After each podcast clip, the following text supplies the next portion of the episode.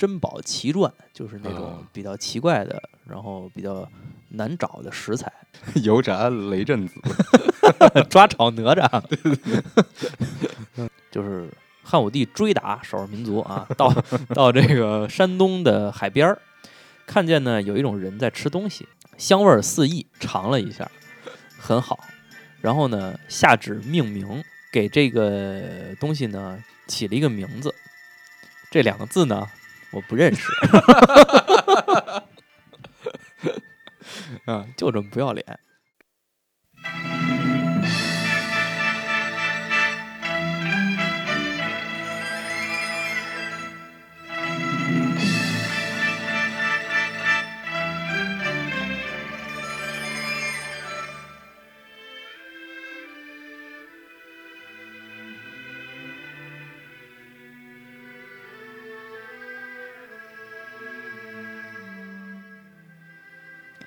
呃，大社读书乐啊，这期呢我们继续胡金铨随笔。嗯，接着上一期烤鸭子的故事接着聊，对，嗯，嗯，这个我是张士多啊，我是知弟弟，嗯，前面话咱们不多说，嗯，直进主题，因为这个节目已经很多人都很熟悉了，熟 熟悉的不行，就是哭着喊着要，哭着喊着要更新，真的是，对对对，要不然我就不录了，真是。嗯，皇帝吃什么？哎，你看这个这个起这个名字特别好，嗯读书乐嘛，就是嗯又读书又乐，一边读书一边乐。皇帝吃什么？皇帝吃什么呢？我当然没吃过皇帝的御膳，可是吃中两呃吃过两种仿膳。第一种呢是北海后门的那个五龙亭，小的时候老去，小时候老去还行，那么有钱。在我记忆里，原原来这个仿膳呀是卖这个点心和小吃，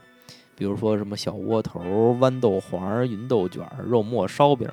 锅烧鸡。锅怎怎么最后小吃点心出一锅烧鸡？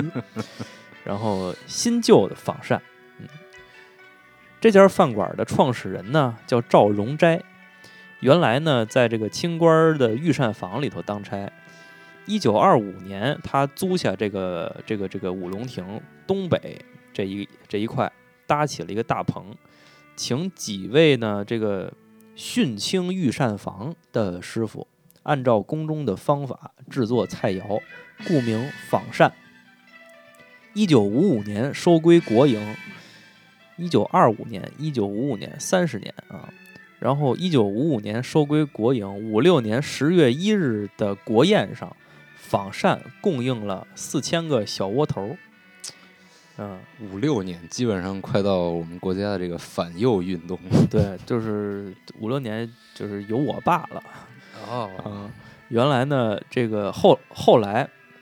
后来呢，这家店呢就搬到这个这个湖对面儿，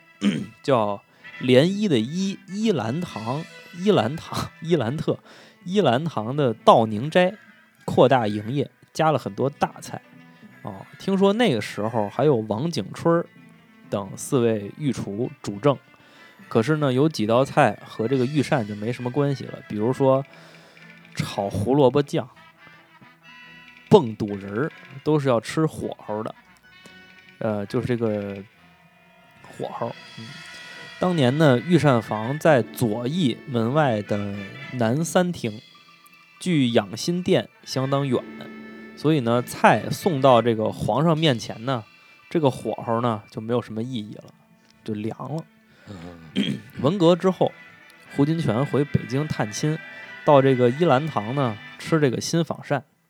都是这个所谓的高干啊请客。呃，有几道菜呢，确实是宫里传下来的，比如说海虹鱼翅。海虹就是那个大的那个像不是风筝一样的不是？海它是红色的红，就是像海一样红的鱼翅。嗯嗯嗯，然后然后呢，在御膳单儿里头，以前呢就有这道菜。嗯然后抓炒鱼片儿也是这个这个有一个御厨叫王玉山发明的三大抓之一。抓炒鱼片儿、抓炒里脊、抓炒什么，估计就是抓三马肉，嗯，抓马，对，抓马，抓马堵丝，嗯，然后呢，还有一个叫万字扣肉，就是把这个扣肉给垒成那个万字，就是那个佛佛的那个字，啊，万字旗的那个万，佛的那个，对对对，法伊斯刺癌，这个对这个是这个当时为西太后做寿的时候做的。嗯，啊，刀口地方特地呈现那个万字花纹儿。然后呃，这道菜就是一个精致版的红烧肉啊，其他的菜呢就记不得了啊。这个就是另外一种仿膳，就是跟那些小吃不同，就是大菜。嗯听说听说一九七八年十月，这个地方还做过一次满汉全席，庆祝恢复高考是吧？庆祝七八级入学。对，嗯然后远古皇帝的食经，中国皇帝吃什么？最早呢，在《周礼》里头就有记载，《礼记》的内则、曲礼和乐令，这是礼这个这个三本书嗯里头呢，这个就有这个烹饪理论的雏形。比如说呢，这个呃一些这个这个羹类啊，还有一些什么这个这个这个这个叫什么，就是珍宝珍宝奇传，就是那种啊。比较奇怪的，然后比较难找的食材啊，就是在《礼记》里头、《周礼》里头就有。嗯，然后到山海底经里头那些东西，对，油炸雷震子，抓炒哪吒，一些上古菜，对，然后这些菜怎么做，这些里头没说，就不可考了。汉代呢，这个张骞跟班超他们老出使西域，然后呢带回来不少的这个外国的食品的这个物种，比如说石榴，嗯然后黄瓜啊，黄瓜是汉代才来才有的，蚕豆啊，葡萄、最典型就是番茄，番茄这里没说，啊我不知道番茄是再往可能往后点儿。对，还有包括嗯辣椒啊、糖啊这些，对对对，都是那边过来。包括马铃薯、玉米什么都不是中国有的。然后这个葡萄还有洋葱，那然后马援就是那个马援南征的时候，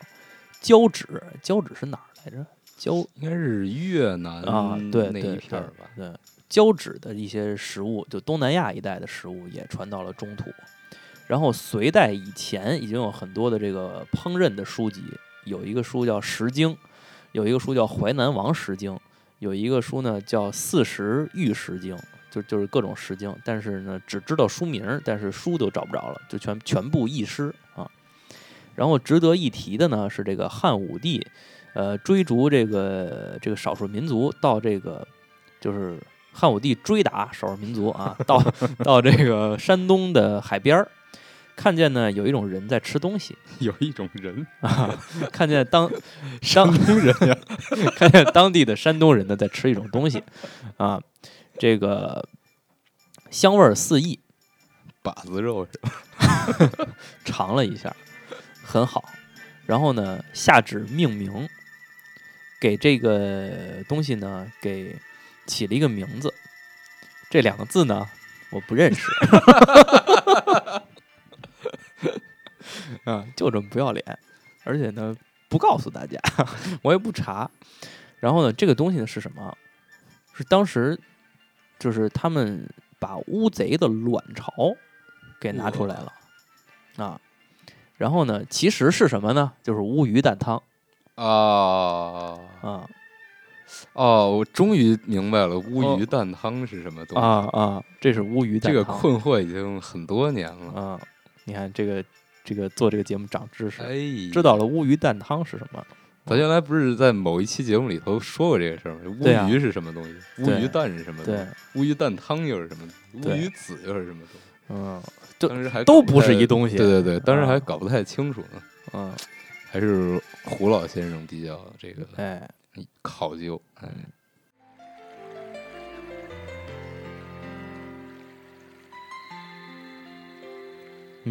这个乌鱼蛋汤呢，是这个北京有一个叫同和居的这个老字号比较有名，然后香港呢有一个叫丰泽楼，也有这个乌鱼蛋汤，然后呢，丰泽不是卖电器的？嗯，北京有个丰泽园儿啊，然后去吃的时候呢，可以呢先给这个老板啊叫邹老板打一个电话，说呢，老邹，然后，嗯，因为这东西做起来比较麻烦啊，所以说要先给老板打电话，然后就说完了嗯嗯，啊。言归正传，刚才都支出去了。言归正传，隋代呢还有一种东西呢叫 白娘子，这个音乐实在是太太啊，叫看菜，就是看着的看，嗯，叫看菜啊。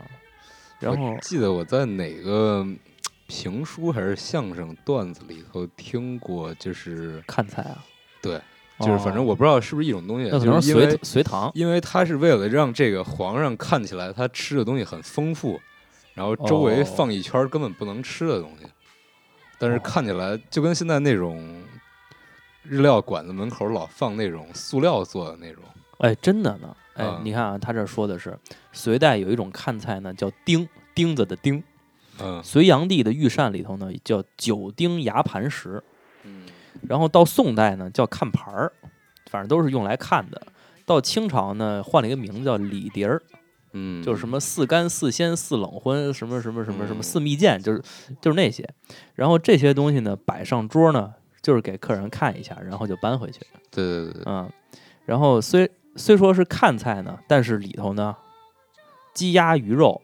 干鲜果品都有，一应俱全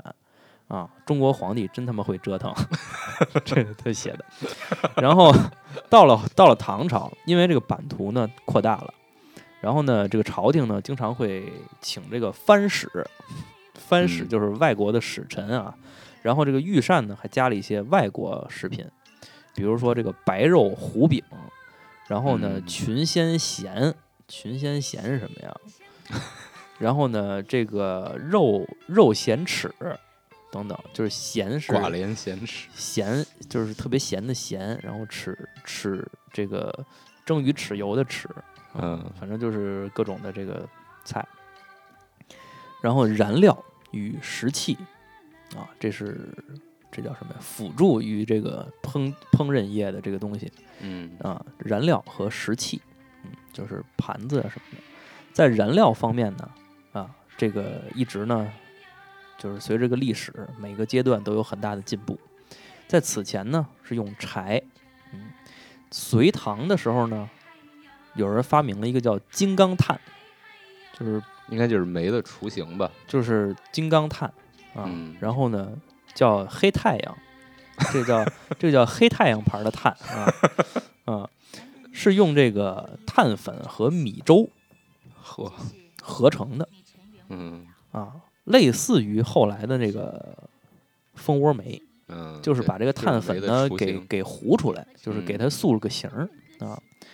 然后呢，有这种新燃料呢，它就燃这个延长了这个这个燃燃烧的时间，嗯。然后把烹饪术呢推向了一个新的新的高峰啊，然后就有了文火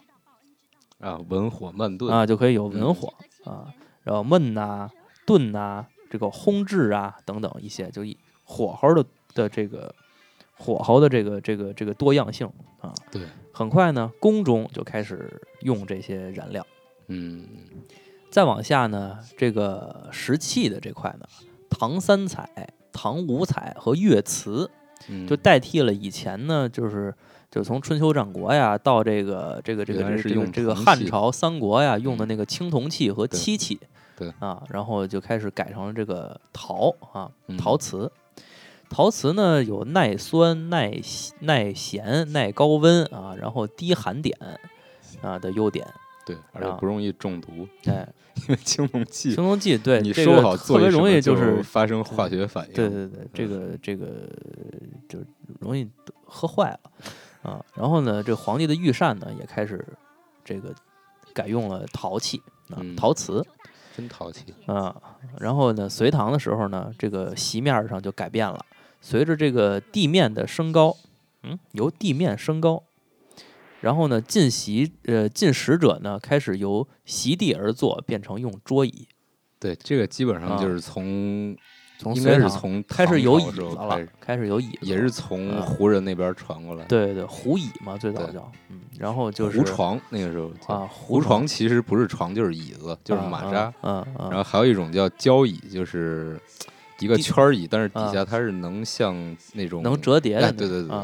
就跟现在那个跟足椅一样，对对，就是就等于说是屁股上坐的是一个大个儿的马扎儿，但是后边有靠背儿，还有扶手，对对对对啊，就是头把交椅，二把交椅，对对对，就是那个意思啊。就是以前呢是主席，对，就是主席就是主要的主要的那个地方坐在席位上的那个，啊，以前是就是一个席子，嗯后来就变成了座儿啊。对。然后呢，这个皇上吃的这个食材啊，这个在隋唐时期呢到达了顶峰。隋唐时期呢，这个这个这个宫廷里的玉石啊，比以前复杂多了。嗯，但是呢，日常吃的这个肉类啊，除了六畜之外，加上了鹿、熊、兔、鸭、鹅、鹌鹑、鱼、鳖、虾、蟹、蛤蜊、蛙等等等等，那基本上就是齐了，是吃的就全都有啊，就是差不多能跟现在主流吃的也差不多。对能能入菜的，它它就都有。然后著名的菜呢，有这个葱醋鸡听起来不怎么好吃呢，啊，还有就是一个很匆促的一个 葱醋鸡。很匆忙的一只鸡。啊，然后在这个时期呢，就还没有到这个燕窝呀、鱼翅、鱼翅啊、海参，就还没有用到这些，就是嗯再高端一些的啊。然后唐朝呢，这个宫中呢有这个五生盘儿，就是五种生的，嗯五种生吃的东西。后来呢，这个宋朝的末年，这个皇室啊逃呃就是逃到了南方，就把嗯中土的饮食呢啊带到了琼海。现在广州吃这个鱼生、虾生、蚝生，都是从这儿来的。嗯，就是顺德生鱼片儿吧，应该是那种。嗯嗯，还有一道呢，叫叫生鱼宣快。这个在咱们之前的节目里呢提到，宣快是什么呢？就是生鱼片儿。嗯这种东西就是这种吃法呢，传到了日本，现嗯在呢就是以就就就是现在的这个日本的生鱼片儿啊，以前呢叫宣快萨西米。啊，萨西米，刺身，我之前看过一个就是讲宋朝老百姓生活的那么嗯一个书上挺有意思，就是讲宋朝普通人都吃啥。他这个可能是讲的是皇家吃啥，那个嗯嗯我看那个普通人吃啥那个挺有意思的。他其中讲了几种东西，我觉得一是现在没人做，二是就是听起来就好吃。还有一种嗯类似于甜点的主食，叫什么仙桃饭，就是用桃子、水蜜桃，然嗯后去跟米饭一块儿蒸。哦然后就是一一大部分这个蒸米的水，就是从桃子里头的这个汁水来来来来哦，那是甜的一种对对对对甜点，有点跟八八宝饭那对种感觉啊。啊，然后那个时候的各种面也特别多，然后汤各种汤的做法也特别多，哦就听起来都特别好吃。哎，那这个可以这个挖掘一下，对对对，可以挖掘一下。等我们以后再读书的时候，这本读完了，接下来可以找对，我之前看到的那本给大家读一读。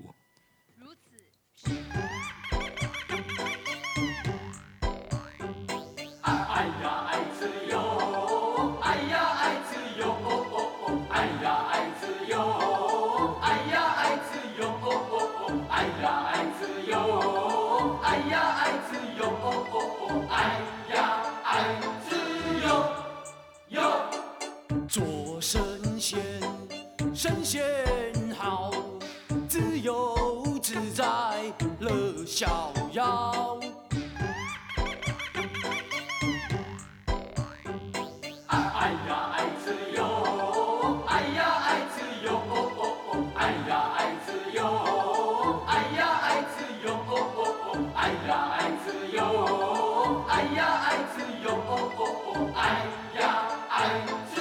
哟哟中秋放歌睡大家，是不是神仙自己才知道，我才知道。